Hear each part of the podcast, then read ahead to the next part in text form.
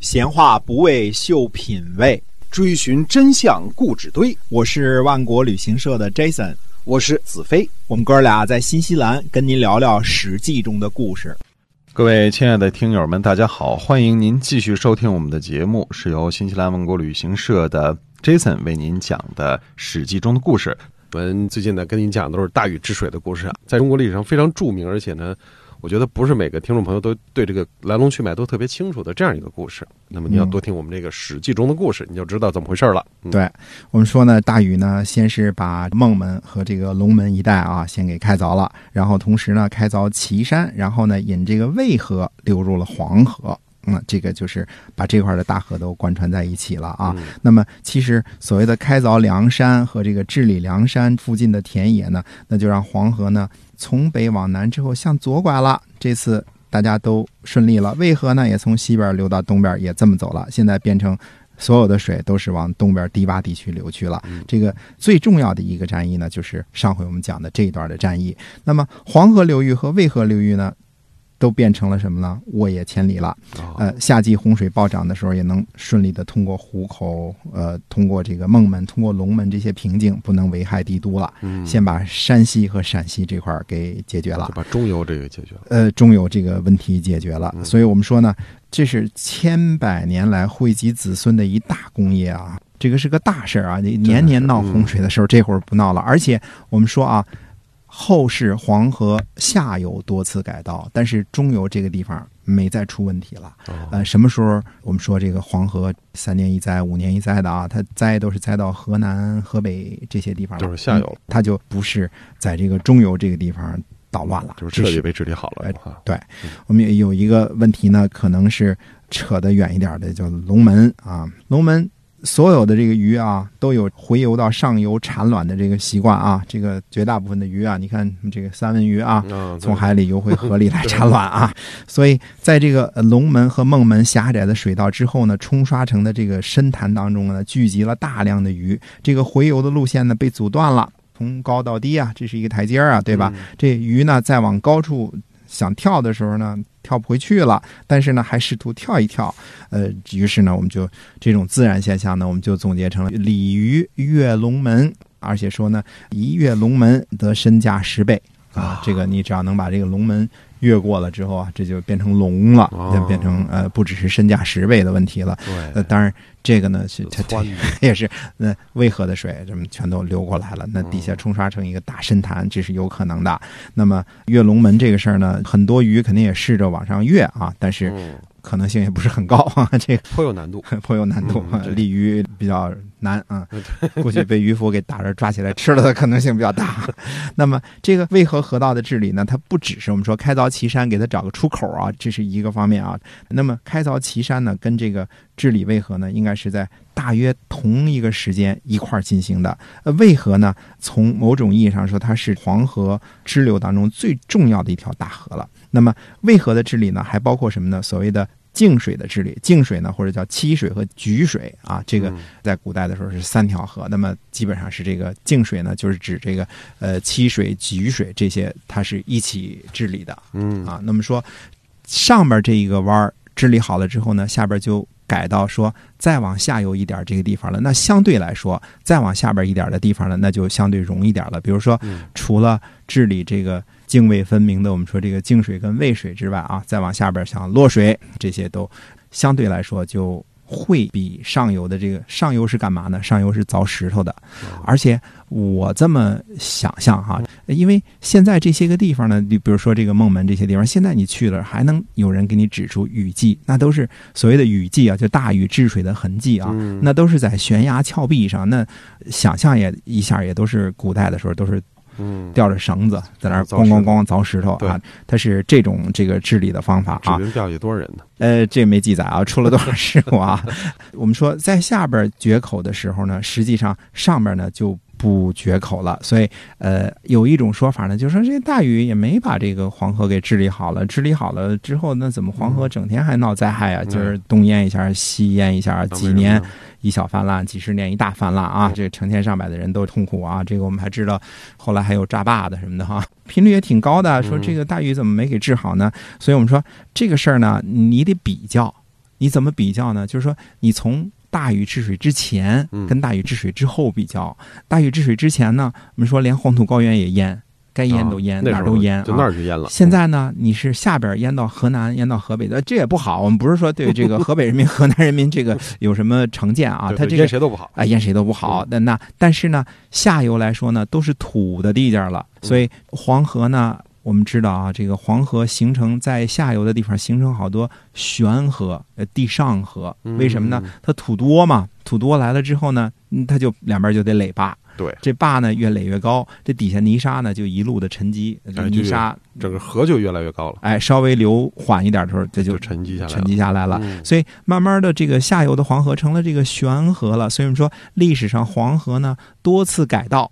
什么嗯叫改道？泛滥了，不沿着这个河道走了，那就是改道了改。到了，嗯那改道了。了，那那这种呢，你三年淹一次也好，这个五年淹一次也好，这是小规模、小范围的，它的嗯这个区域性呢就非常明显了，基本上闹灾都是在这个呃河南、河北、山东这个嗯地平的这些地方闹灾，对但是呃中游这边闹灾的可能性就比较的小了。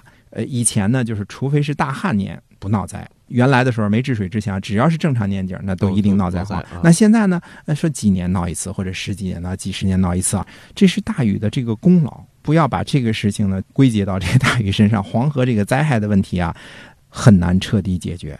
这个对泥沙的问题，不管你是所谓的竖流冲沙法，就是说把这个水呢收窄了，嗯让它把这个沙子冲跑了啊哦。冲跑了呃，总而言之，各种各样的方法呢，呃，实际上呢，它还都是有它自己的局限性的。我们说不应该把这个罪过呢归归罪于大禹，而对而倒是应该呢把这个功劳呢归功于大禹。嗯那么至少我们说，呃，两个地界儿，那就是山西跟这个渭河谷地，那这些都是不受这个黄河之灾了啊。嗯这些个问题呢，就是要跟大家说清楚，这是一个千秋万代的一个大的工业。嗯那么大禹呢治理了黄河之后呢，我们说几个地方大的地方，渭河谷地说是谷地也行啊，汾河谷地、嗯上党盆地。河北、河南、山东，这都通过什么？就是由这个原来的黄泛区，呃，变成了什么呢？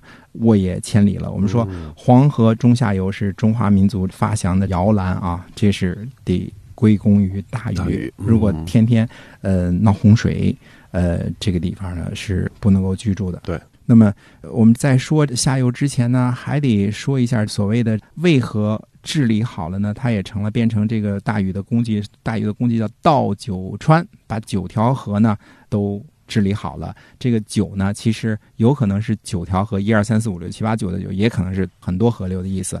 那么还有一点呢，就说这个梁山，其实这个梁山呢，现在我们就有很多的说法，不知道呃是哪个梁山了。我们说应该是呢，差不多跟这个呃开凿龙门的时候呢，大约差不多是同一个时期。那么这个梁山呢，肯定是在黄河边上那个梁山。中国呢叫梁山的地方呢很多，对那么到底开凿的是哪一座梁山？很多意见呢都不一致，其中呢，呃，就包括李道元的水经注，他说呢，这个不是指的呃山西这边这个梁山，嗯所以这是打不清的笔墨官司啊。反正我们知道这个梁山呢不是水泊梁山， 水泊梁山呢是这个闹宋江的那个地方、啊。 山东的，哎，对，那远了点儿啊，不是那个梁山啊，不适合建山寨。见山寨就被冲了。哎，那么历史上还有过几次记录呢，说是这个地震，是梁山崩。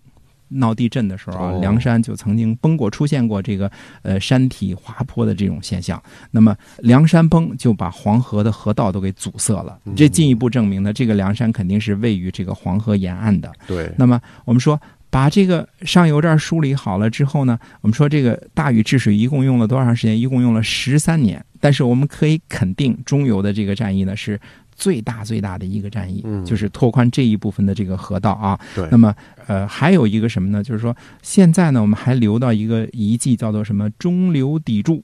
那砥柱山哦是在水里边的，这个河呢是绕着两边走的。嗯那么这个也是一个瓶颈。两边呢，现在也还有雨迹，就是大禹治水留下的这个痕迹，凿石头的这这这个痕迹啊，这我们叫中流砥柱啊，哦对这么一个成语，嗯对吧？这中流砥柱，看这个长得这样，就在水里边就站立着啊。嗯，嗯，谁说是金箍棒啊？定海神针铁戳在水 呃里， 这有有据可查的是吧？嗯大禹当年治水留下的。哎，所以这个，但是至少这样呢，淹的七荤八素的这种情况呢，我们就不会出现了。嗯呃，现在呢，洪水呢都能够顺利通过，解决了中游这个问题了。那么，在治理了这个湖口和龙门之后呢，黄河再往东呢，就渐渐到了地势比较低矮的地区了。那么这个时候呢，把洛水也给治了，那么把这个洛水呢，呃，也导入了黄河。这是洛水的治理，它也是嗯到九川当中的一个。那洛水比起这个呃渭水和黄河上游来说，这就显得这个呃差很多了。接着呢，我们就是说下游，那么疏通了中游的这个干流和支流呢，还得最后解决一个呃下游流通入海的一个问题。在这个黄河流通入海的这个问题当中呢，漳河的治理呢，其实也是一个重要的一个环节。漳河那个时候称作横漳，它是横着的，它是相对于横着流入黄河的。黄河是这么着，它是中间插进去流入黄河的。那么横漳的这个另外一个名字叫降水，所以这个黄河呢，在经过洛水、经过瑞水之后呢，就到大陂这个地方了。那么到这个地方呢，再经过降水呢，到大路泽了。我们这儿还有一个小小的名词跟大家说，大路泽。说这个时候呢，如果说大禹治水到这个地方了之后，为什么不继续沿着这个东高西低的这个方向继续往现在的这个黄河河道这么走呢？嗯，呃，那是因为数败，试了好几次呢都没有成功。于是呢，从这儿呢就转而向北了，通过漳河之后呢，流入大路泽了。所以，古代的禹河就是大禹治水留下这个河道呢，跟现在的黄河是不一样的。哦，现在的黄河呢，等于侵占了原来济水的这个河道。济水呢，在古代的时候也是一条大河。待会儿我们讲这个禹分九州的时候会讲啊，这一大片儿是指哪一大片儿嗯？但是呢，它是比现在的黄河呢往北拐弯的时候拐的早了点儿。哦，呃，你现在看我们很多地方，你比如说我们简单的说，魏国待的这个位置啊，叫濮阳，就河南濮阳。但你看地图，你说它在河北啊，它在河的北边，它没在河南呢。对，对吧？嗯啊这个为什么它是河北，它怎么就变成河南省的应呢该？是啊，嗯它原来是河南的，黄河南给边的改了，它大约的，我们说啊，如果不掉书包的时候说呢，它实际上就是到了低洼之后呢，它就沿着这个太行山脉的所谓的东路，就往现在的黄河北边一条路，呃，插到了秦皇岛那边就入海了。哦，所以这个大路泽到这儿之后呢，把这个从大陂这块引到呃低洼的地方去了之后呢，它就通过漳河呢汇入大路泽。大路泽的位置在今天大约是河北省邢台以北，嗯这个在古代的时候是一大片低地湿地。呃，很大的一片低地，很大的一片湿地啊，那就相当于一个大水库一样的一个湖泊。哦，那你说那湖在哪儿呢？湖现在没了，很多条这个河流的河水都汇集在这儿。于是呢，大禹呢又从这个地方啊，嗯往北引了九条河，叫逆河，嗯然后就奔着山海关这个方向去了。那么到底到这儿了之后，说黄河的治理算不算完结了呢？嗯，那我们下回还有一个尾巴跟大家接着说。哎，这个治理黄河不是一天两天的，嗯，咱们这个讲这个大禹治水呢，也不是一期连能讲完的哈。绝不是一气呢，这才开了个头所以啊呢，啊您！要想继续收听我们这个大禹治水的精彩故事呢，一定要关注我们《史记》中的故事。嗯我们下期再会。再会。